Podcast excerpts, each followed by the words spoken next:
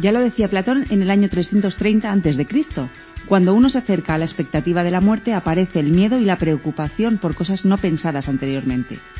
En el episodio de hoy abordamos el duelo ante la muerte de un ser querido, cómo afrontarlo de manera saludable y algunas ideas para transitar este proceso.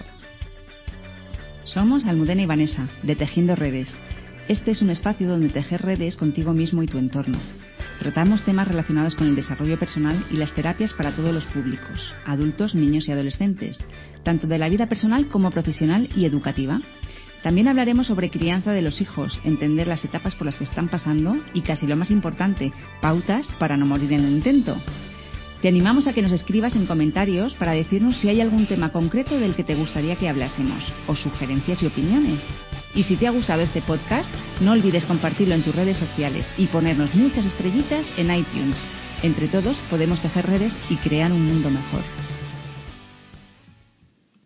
La muerte, a pesar de ser parte natural del ciclo vital, en muchas civilizaciones, entre ellas la nuestra, sigue siendo un aspecto de la vida que produce dolor y angustia, Morir significa hacer un cambio radical en nuestra forma de existir y las personas que sobreviven a un ser querido que fallece también experimentan un gran giro en su vida.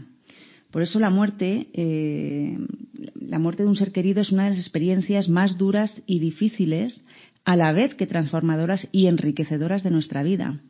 Y sí, decimos transformadoras y enriquecedoras también, y más tarde explicaremos esta parte. Con la muerte se rompe un vínculo físico y tenemos que aprender a vincularnos de otro modo.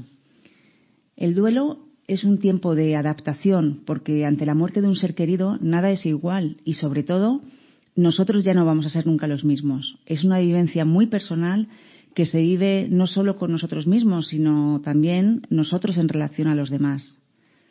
Cuando hablamos de duelo, hablamos de un proceso en el cual somos partes activas ya que mm, es cuando tenemos que sacar nuestros propios recursos eh, y, ¿por qué no?, también aprender nuevos recursos para mm, vivir la vida de forma más plena y, por supuesto, va a ser diferente a, a cómo la hemos vivido hasta ese momento, con, cuando todavía estaba con nosotros esa persona querida.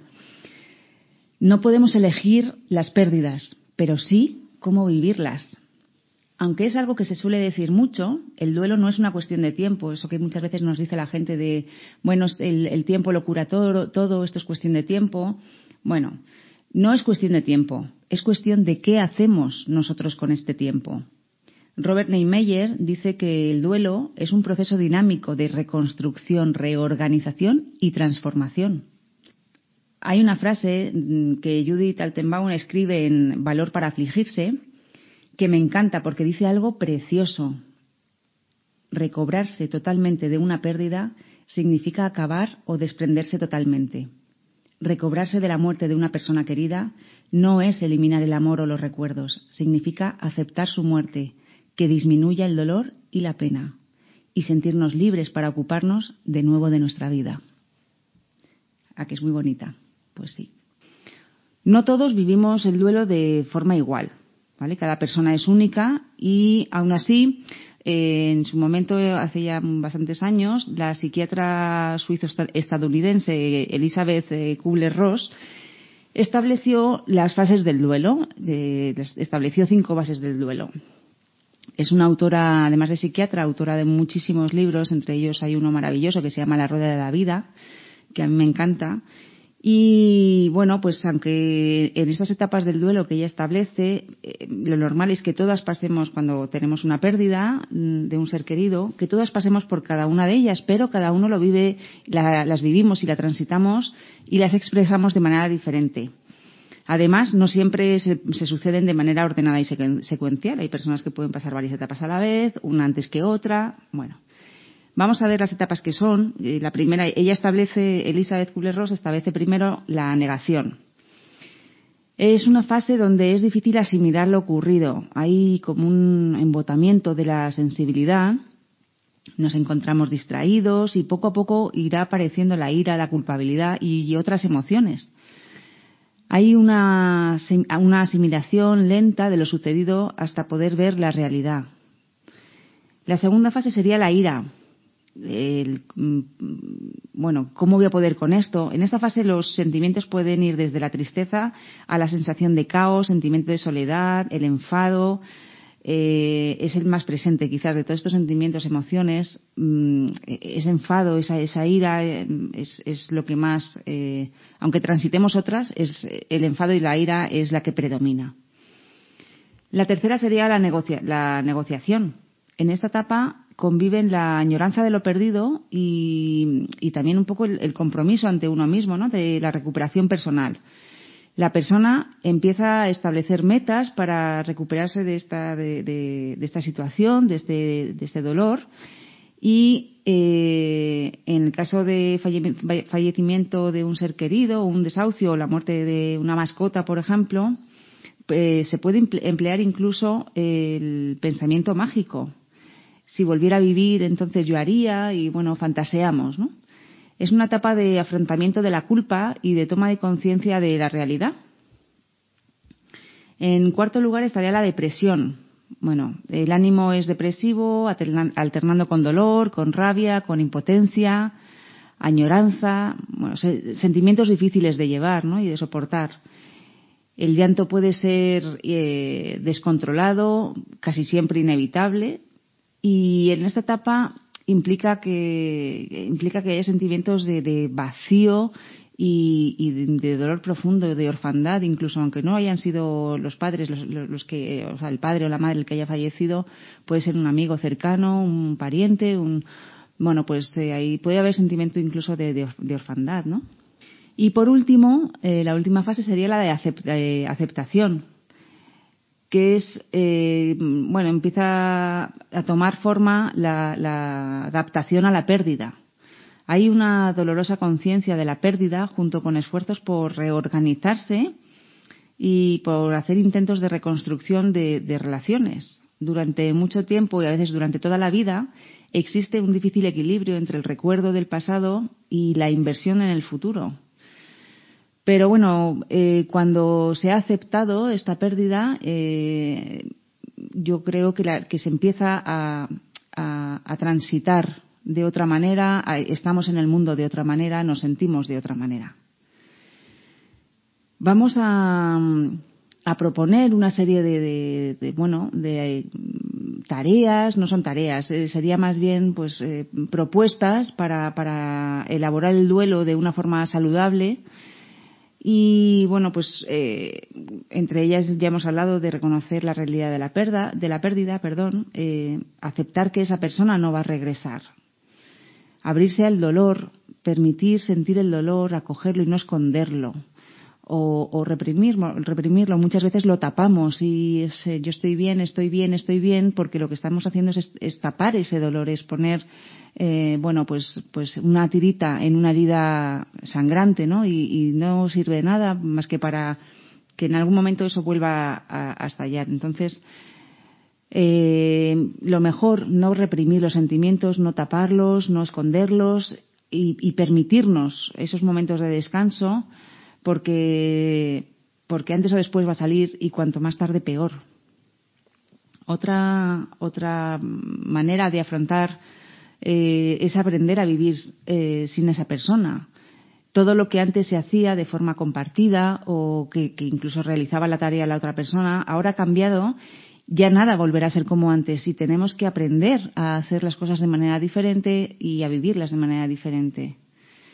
También eh, suele ser común y, y, suele ser muy saludable revisar nuestro mundo de significados.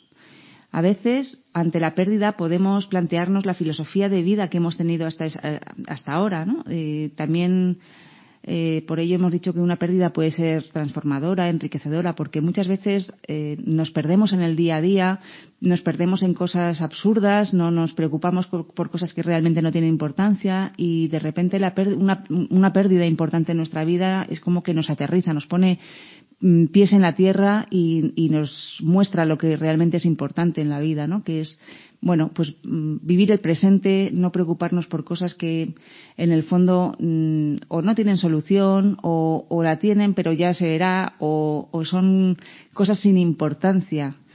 Eh, bueno, pues nos, nos, mmm, nos hace estar en el mundo de otra manera muchas veces. Por, por, eso hemos dicho, entre otras cosas, que era también transformadora. También nos ayuda en muchos casos, al hilo de, de, de, revisar nuestro mundo de significados, lo que es importante, lo que no, las prioridades en la vida, también nos reinventamos a nosotros mismos. Eh, de repente es como me queda lo que me quede en, esta, en, este, en, esta, en este mundo, en esta vida, y lo quiero aprovechar y lo quiero aprovechar al máximo y de repente te has dado cuenta que han pasado los diez últimos años casi sin pena ni gloria y es como no me quiero reinventar y quiero hacer lo que de verdad me gusta y lo que de verdad me importa. Eh, es como si una parte de nosotras de nosotros muere y, y hemos de, de, reconstruir, de construir una nueva identidad, no solamente como, como individuos, sino también en, en relación a los demás encontrar eh, de nuevo este sentido a nuestra vida, volver a ocuparnos de la vida y de los eh, y de las personas que se han quedado, mm, no, no preocuparnos por el que se ha ido, sino por los que se han quedado, y encontrar en el presente un, un sentido, un propósito a nuestra vida, eso de, reorganizarnos, de reencontrarnos, de reconstruirnos. También es cierto que para transmutar un gran dolor es necesario encontrar un propósito, un para qué en la vida o un proyecto cuyo amor sea proporcional a la magnitud, a la magnitud del, dolor sufrido. Como ya hemos comentado antes, el duelo no es algo que pasa por nuestra vida, en la que nuestro papel es de ser un, un, actor pasivo, sino que podemos elegir la forma de vivirlo y de sentirlo. Entonces, eh, ¿qué podemos hacer ante el duelo? Bueno, pues una de las cosas que, podríamos eh, hacer para, afrontar y transitar esto, este duelo, sería leer sobre temas eh, relacionados con la muerte y el duelo nos ayuda a comprender lo que estamos viviendo y también a elaborar nuestras creencias sobre la muerte. Eh, estas creencias sobre la muerte es algo importante y que muchas veces, pues ya hemos dicho que cada cultura tenemos nuestras creencias y no están de más revisarlas en estos momentos. Contacto con la, naturaleza es algo siempre beneficioso. Eh, si podemos, pues irnos al campo, a la playa, si tenemos la playa cerca, casi te diría que a diario o lo más frecuentemente posible. La naturaleza es nuestra casa y en las situaciones de crisis podemos encontrar el, el sosiego y la soledad que necesitamos eh, ahí, en la naturaleza. Así que pasear por el monte o la playa en sí eh, es terapéutico fundamental es hablar, hablar sobre lo que sentimos, sobre lo que pensamos, de nuestros miedos, angustias, nuestras esperanzas también, nuestras culpas, porque muchas veces puede haber incluso culpa de mm, habernos quedado aquí y que la otra persona se haya marchado.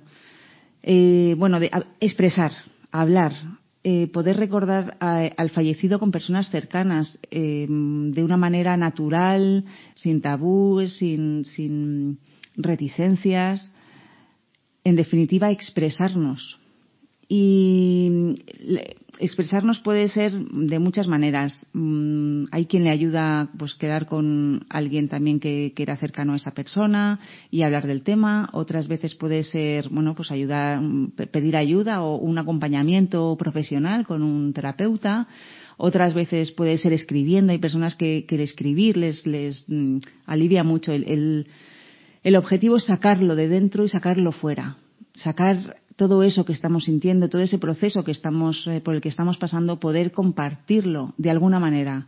Sea con personas, sea con nosotros mismos, pero, mm, por ejemplo, una, un método que nosotros eh, utilizamos también en, en terapia cuando llevamos a cabo duelos que no se han hecho, pues, eh, pues escribir, des, escribir lo que sientes, poder incluso escribir una, eh, cartas a la persona eh, fallecida. Bueno, expresarnos a través de la palabra escrita puede ayudarnos mucho a descubrir lo que sentimos también, eh, a soltar y a crear una nueva relación con, con, el fallecido a través de todo lo que le contamos, si estamos escribiéndole una carta, un, haciendo una despedida o simplemente a modo de diario. Por supuesto, mmm, por favor, vamos a llorar lo que tengamos que llorar, porque el llorar limpia, eh, las lágrimas sanan, limpian el alma y limpian el corazón. Y las que no salen mmm, por nuestros ojos son sentimientos que se ahogan en el corazón, que no salen. Eh, es muy sanador. Mm, nosotras en terapia siempre tenemos la caja de Kleenex muy cerquita y es maravilloso cuando un paciente llora porque de verdad que libera mucho y sana, sana, mm, no libera. Así que no os olvidéis de llorar si, si habéis pasado por una pérdida o estáis pasando por una pérdida. Y también, pues bueno, reconocer nuestras emociones, aceptarlas. Bueno, pues estoy triste, no, no, como habíamos dicho antes, no intentar taparlas. Pues eh, si hoy estoy triste, estoy triste y, y no es mm, tengo que estar alegre y contenta porque mis hijos no me pueden ver, ¿no? Tus hijos o tu familia o tus compañeros de trabajo pues eh, si tú estás triste ese día, mm, estás triste y, no pasa nada por estar triste. Parece que hay que estar siempre bien, estupendo, alegre y contento y no. Bueno, si tenemos rabia mm, por la pérdida, pues, pues estamos en la rabia. Si estamos, tenemos impotencia, miedo, desánimo, eh, nos sentimos vacíos, huérfanos, cualquier emoción es eh, absolutamente natural y muy saludable reconocerlas y aceptarlas y no esconderlas, porque todas forman parte de este presente que estás viviendo y hay que vivirlas y no hay que taparlas ante nosotros ni ante los demás. También se pueden hacer rituales, puede ser plantar un árbol, soltar un globo, escribir una poesía, echar una rosa al mar, poner velitas con una foto, llevar flores al cementerio, cualquier acto cargado de amor que se nos ocurra eh, dedicar al fallecido será muy reconfortante y sanador. Cualquier mm, ritual que nos inventemos, que queramos, que, nos nazca hacer.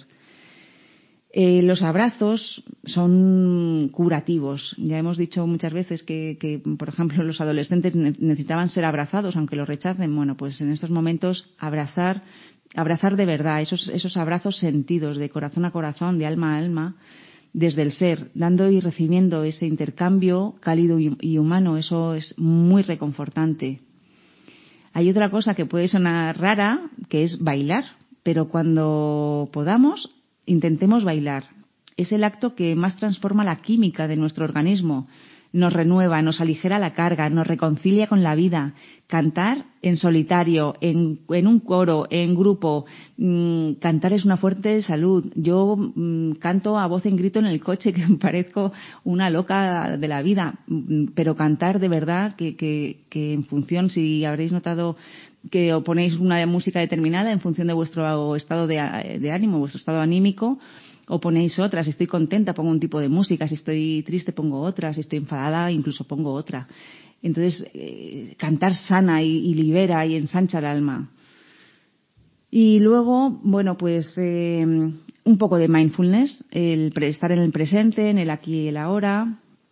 Nuestra, nuestra mente suele ir, eh, cuando hay una muerte, del pasado o al futuro, en esos momentos en los cuales el pasado duele y el futuro no existe, es como que mm, de repente se ha, esfumado ese futuro, ¿no?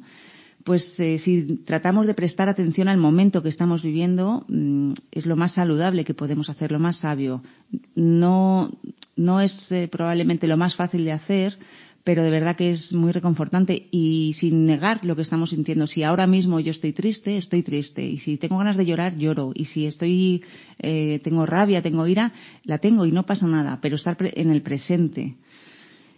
Es como dar un pasito detrás de otro, vivir cada momento uno a uno, día a día.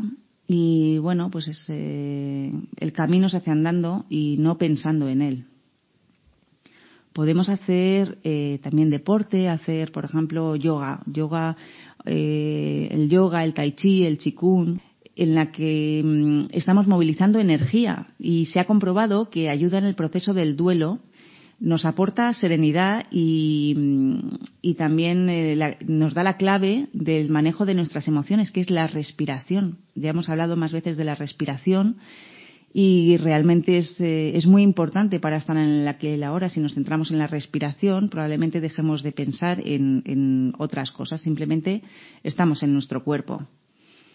Eh, nuestros momentos de silencio también son importantes y respetarnos y, y, ser respetados. Es una puerta a nuestro interior, a nuestra sabiduría, esencial, tan necesaria en estos momentos. Mm, puede ser un silencio en solitario o puede ser un silencio en compañía si la persona que tenemos al lado mm, bueno, pues sabe, sabe sostener esos silencios que a veces no son fáciles y, pero son muy necesarios eh, para conectar con nosotros mismos. Mm, también si podemos mimarnos en estos eh, momentos, en los detalles, eh, no, no hace falta que sean en grandes gestos, mm, pero sí es, sí es cierto que necesitamos ternura, mucha y mucha más que en ningún otro momento. Así que vamos a ser generosos con nosotros mismos y, y, y, cuida esas pequeñas cosas que te hacen bien, que a ti te, te bueno, te, producen gratificación, que puede ser prepararte una comida rica, puede ser escuchar una música, la que te guste, mm, darte un tiempo para, no sé, relajarte, para tumbarte, mmm, quedar con algún amigo, para tomar lo que sea que a ti te hace bien, lo que sea que a ti te, te, reconforta, pues mmm, mimarnos, darnos mucho amor y mucho cariño. Por supuesto, las personas eh, de apoyo mm, son muy importantes y, bueno, pues también pedir ayuda, pedir sostén, eh, recurrir a las personas de alrededor que nos quieren, que conocían al fallecido, que están deseando también poder hacer algo y que a veces no se sabe bien qué. Bueno, pues vamos a darles la oportunidad de estar al lado y seamos mm, honestos y francos en, en, nuestras necesidades y pedirles lo que necesitamos. Si lo que necesitamos es siéntate aquí y no abras la boca, porque necesito simplemente que alguien me abrace y no, y no hablar, no decir nada, pues eso es lo que yo necesito y, y pe saber pedirlo, porque es muy importante ser honesto con uno mismo en este momento también y atender sobre todo a nuestras necesidades, no a las necesidades de los demás. No es, uy, se va a sentir incómodo si estoy en silencio o si estoy llorando. Bueno, pues será su problema. Yo necesito esto en este momento y conectar con esa necesidad. Mm, si conectamos con las necesidades y confiamos en nosotros, en, nuestros recursos naturales, en, en lo que la vida, bueno, en lo que queremos y en lo que necesitamos, porque la vida eh, nunca castiga, nunca deja espacios vacíos. Mm, momentáneamente podemos sentir ese vacío, pero, pero de verdad que, todos tenemos la capacidad de sobreponernos y de llenar nuestra vida de una, de una manera plena cuando eh, parte de eso es mm, de, vivir plenamente es bueno pues lo que llamo acabamos de decir querernos mucho eh, también porque parte de ese amor que sentíamos por el ser querido que se ha marchado es como que nos lo tenemos que todo ese amor que le dábamos a esa persona pues dárnoslo a nosotros mismos mm, es como querernos también por todo lo que él nos quería o ella Mm, nos queremos por ser vulnerables y, y a la vez heroicos por, por continuar solos. Nos queremos por todas las veces que nos hemos caído y nos hemos vuelto a levantar. Querernos por lo que ya somos, por lo que intuimos que podemos llegar a ser. Querernos por nuestros grandes errores y nuestras buenas intenciones. Porque somos únicos y maravillosos. El universo sin duda nos ama haciéndonos moradores de una casa en la que hay cielo, hay sol, hay luna, hay estrellas, árboles, flores, eh, personas maravillosas, pues entre ellas nosotros mismos, pues cómo no nos vamos a querer y cómo no vamos a querernos eh, en este mundo. Somos seres en continuo crecimiento y, y igual que cuando una persona de nuestro lado transita por un momento de duelo, y le damos todo nuestro amor y todo nuestro apoyo, bueno, pues en ese momento que lo pasemos, cuando lo pasemos nosotros, también nos merecemos toda nuestra paciencia y todo nuestro amor y, y todo nuestro, mm, nuestro cariño y, y el mimarnos. Y si podemos querernos, nos ponemos también en sintonía con la vida y será más fácil eh, transitar este proceso. La pérdida de un ser querido puede ser intensa, que el dolor puede ser física, psicológica, energética y espiritual. En estos momentos tenemos que autocuidarnos y pedir ayuda con cuidados como el acompañamiento terapéutico, terapia vibracional, homeopatía, eh, todo lo que, lo que hemos hablado, el chikun, el, el yoga, todo aquello que pueda facilitarnos este recorrido, porque el duelo se transita y, como ya hemos dicho, nos transforma y nos revitaliza. Y aquí termina este episodio de Tejiendo Redes. Cuéntanos de qué te gustaría que hablásemos en otro episodio y trataremos de hacerlo. Esperamos que hayas disfrutado, que haya sido útil y si ha sido así, te agradeceríamos que recuerdes compartirlo en tus redes y ponernos muchos likes y estrellitas en iTunes y en iBox. Entre todos podemos tejer redes y crear un mundo mejor.